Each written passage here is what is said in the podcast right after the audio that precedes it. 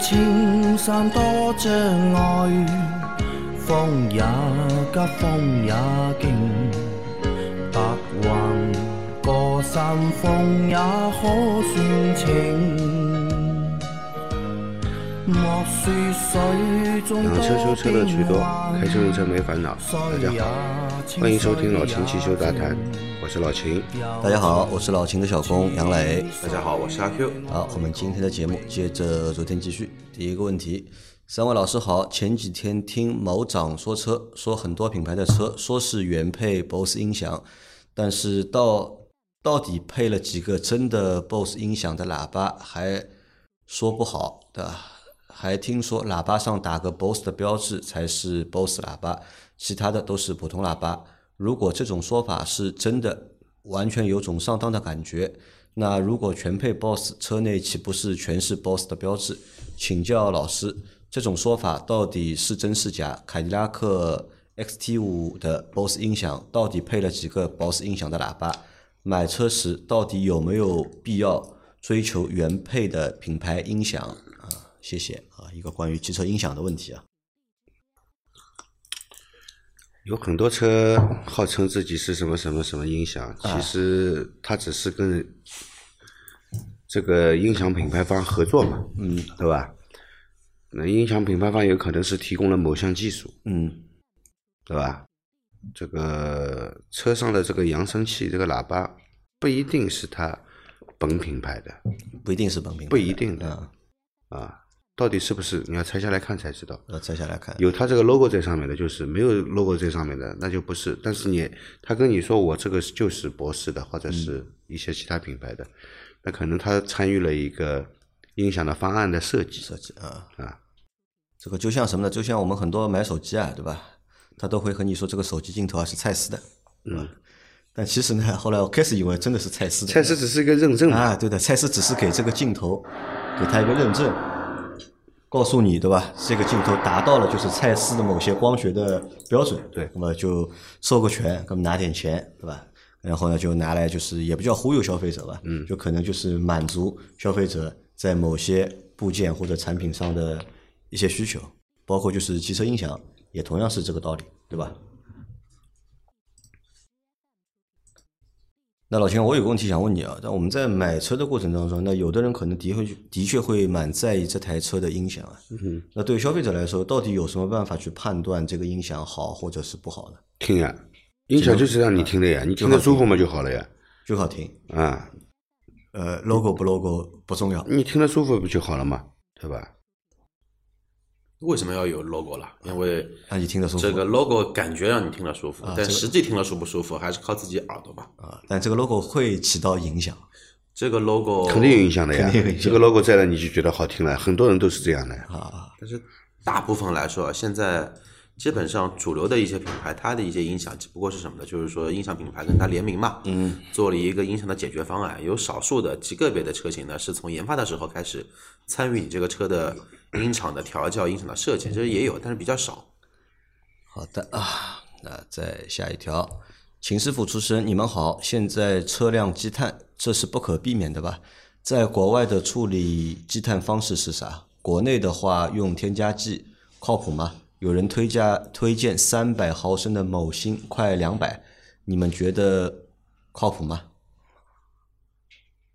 国外处理积碳的方式是啥？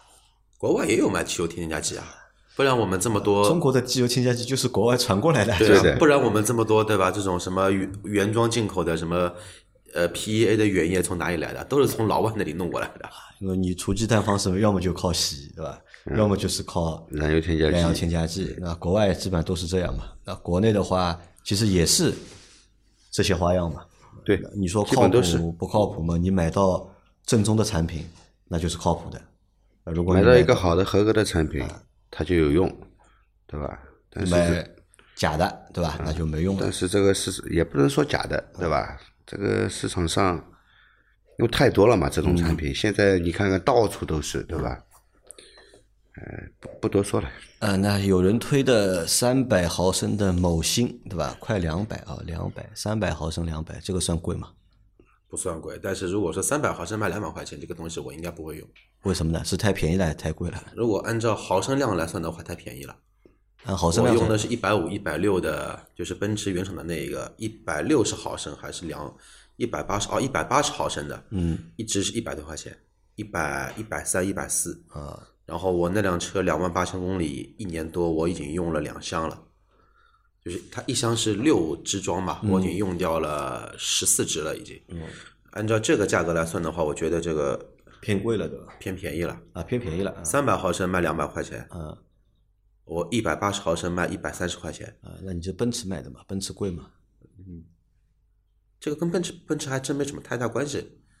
你如果说去买一些知名品牌的那种原液，它其实供应商都是一个嘛，都是用巴斯夫的嘛，只不过就是这个 logo 贴的是保时捷的，下一个 logo 贴的是奥迪的，下一个贴的是奔驰、宝马的，都是一样的，哎，小罐的。你的想法太局限了。你认为都是巴斯夫的，不是的，PEA 不是只有巴斯夫生产。我我指的是我那一个小罐的那一种铁盒装的，啊包括巴斯夫的那个，就是说不打任何 logo 的，也是长这么一个样样子，因为你的包装看得出的嘛。那种两三百毫升的话，我之前的福克斯用过，用过红线的，一瓶是三百毫升的，但那个怼进去，我觉得跟怼一个一百二十毫升的怼进去没什么大的区别在里头。啊没花样，对吧？好，那再下一条，请教一下秦师傅，燃油滤芯以及空气滤芯一般多少更公里更换一次？啊，燃油滤芯和空气滤芯空气滤芯嘛，一万公里更换一次嘛。一万公里更换一次啊。那燃油滤芯呢？燃油滤清器啊，啊，燃油滤清器嘛，要看车了，呃对，有些车是外置滤芯，对吧？那个就是汽油箱，油箱下面会有一个金属银色的一个滤清器，你八万、十万公里换一次也就行了。如果说是做到汽油泵里面的那种一体式的，内置的，嗯，那就什么时候汽油泵坏了，什么时候一起换吧。等到汽油泵坏掉的时候，换新的时候就一起不然你。光换一个滤芯，这个工程量太大了。就燃油滤芯的这个寿命还是比较长的，对吧？啊，再下一条，三位老师好，福克斯车主，旧轮胎是一二年生产的好运牌轮胎，真是好运啊，九年了，只有右后轮被扎过一次，时间太久，轮胎老化磨损严重，不敢再用了。去轮胎店换胎也不懂怎么选择舒适啊，怎么选择适合的胎等等。偶尔听说倍耐力 P 六不错，是针对中国路况设计的。同时听你们的节目后，也了解了中国轮胎是双连布层的，比较结实些，所以就去老虎店下订单了。因为老虎店价格是明码标价，所以才选择老虎买轮胎的。订轮胎时有客服会打电话，我就要求轮胎要年份近的，他还帮我检查，给了我三三二幺的生产日期，三百七十九元一条买的。去老虎店里安装后，回家才发现右侧两轮胎给我装反了，把 inside 装在了外侧，又跑一趟重装。老虎真是头稀里糊涂的大老虎啊！这个小伙伴说了一个就是买轮胎的这个体验，对吧？或者是经验啊。阿贵觉得听完他这个体验之后有什么想说的？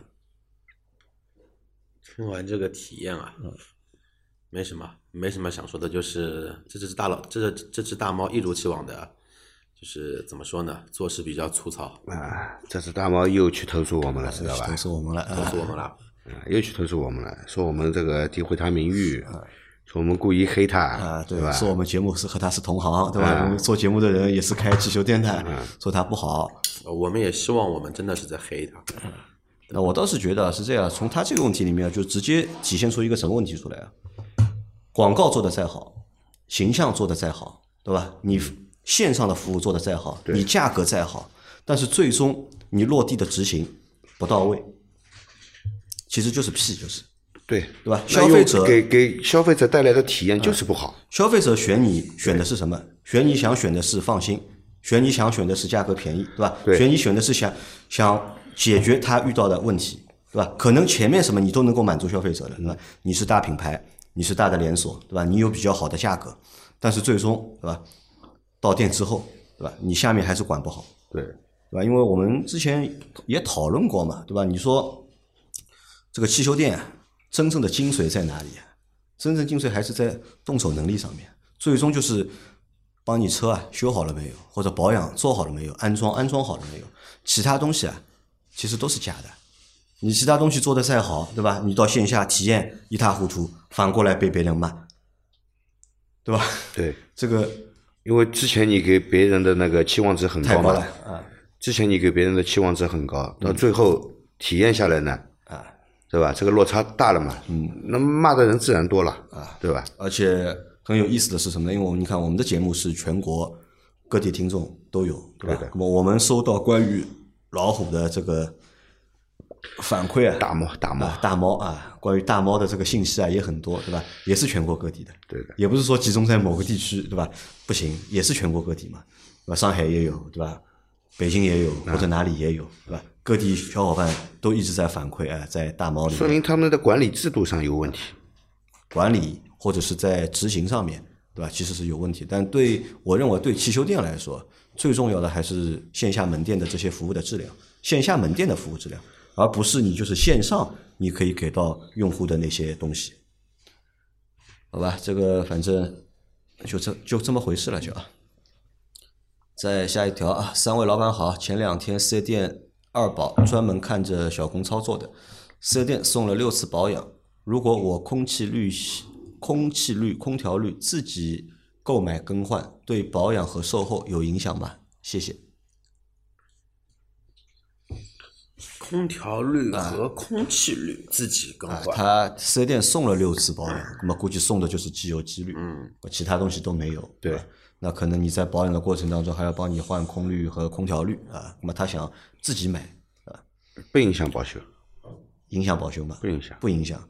但四 S 店愿意帮你换嘛？我在想，你自己带东西进去他自己换更换吧，啊，如果自己购买他自，己更换，嗯，对吧？那这个不会有什么影响。对，你你就自己换，只要你自己能够换，就不会有问题啊。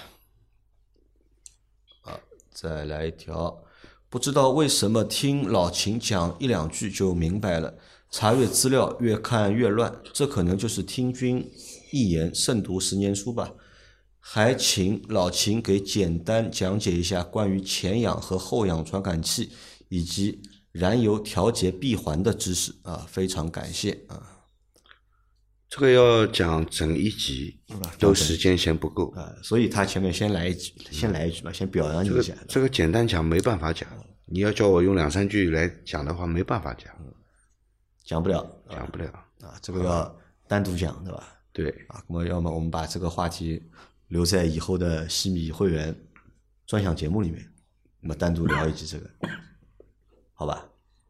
今天给他聊聊吧，啊，聊聊啊，聊聊。今天就给他聊聊，录录好了就放上去给给大家听吧，好吧？因为这个你说前氧和后氧还好讲一点，它大概的功能，嗯几句话就讲清楚了。你说这个闭环，那么你既既然讲到闭环，那肯定就有开环，嗯啊，发动机这个闭环怎样工作的？开环是指上什么状态下工作的，对吧？然后还有一个讲到这个的话，你还要讲讲到你既然说燃油调调节嘛，嗯，那么燃油调整它还有一个长期调整，还有一个短期调整，啊？这个讲起来比较复杂。比较复杂啊，那放到这个星期的西米会员专项节目里面，好吧？好的啊，那然后还有一个点，我倒是这么觉得的，就为什么你现在听老秦讲一句你就听明白，还有一个原因是什么呢？除了老秦讲的比较到位之外呢，还有呢，可能和你听我们节目听的时间比较长也有关系的，因为一直在听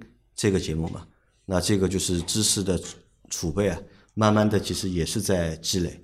那积累到一定程度之后呢，那老秦和你说一点什么呢？你可能一听你就明白了。本来听的过程当中呢，可能就是自己也不是很懂，那可能是比较累的啊。啊，继续听啊。来，再下一条。三位大仙好，直接问题，朋友选车三款手动挡，他们是二一款马自达三昂克赛拉 1.5T 智美版四缸，二一款卡罗拉1.5手动先锋版三缸，二款轩逸1.6手动舒适版四缸。看配置，马自达三高，只有轩逸没有上坡辅助，你们怎么看？选哪个？发动机哪个靠谱点？耐用省心？谢谢。手动挡车三个，哎，选车问题交给阿 Q。马自达三美版是什么东西啊？是哦，手动智美智美版我看成美版，我想美版好像没有一点五的昂克赛拉，都是二点五的。啊，三个手动车啊，我们都说手动车越来越少了，哎，他一口气他找了三台，分别是马自达三对吧？凯美呃卡罗拉和那个轩逸。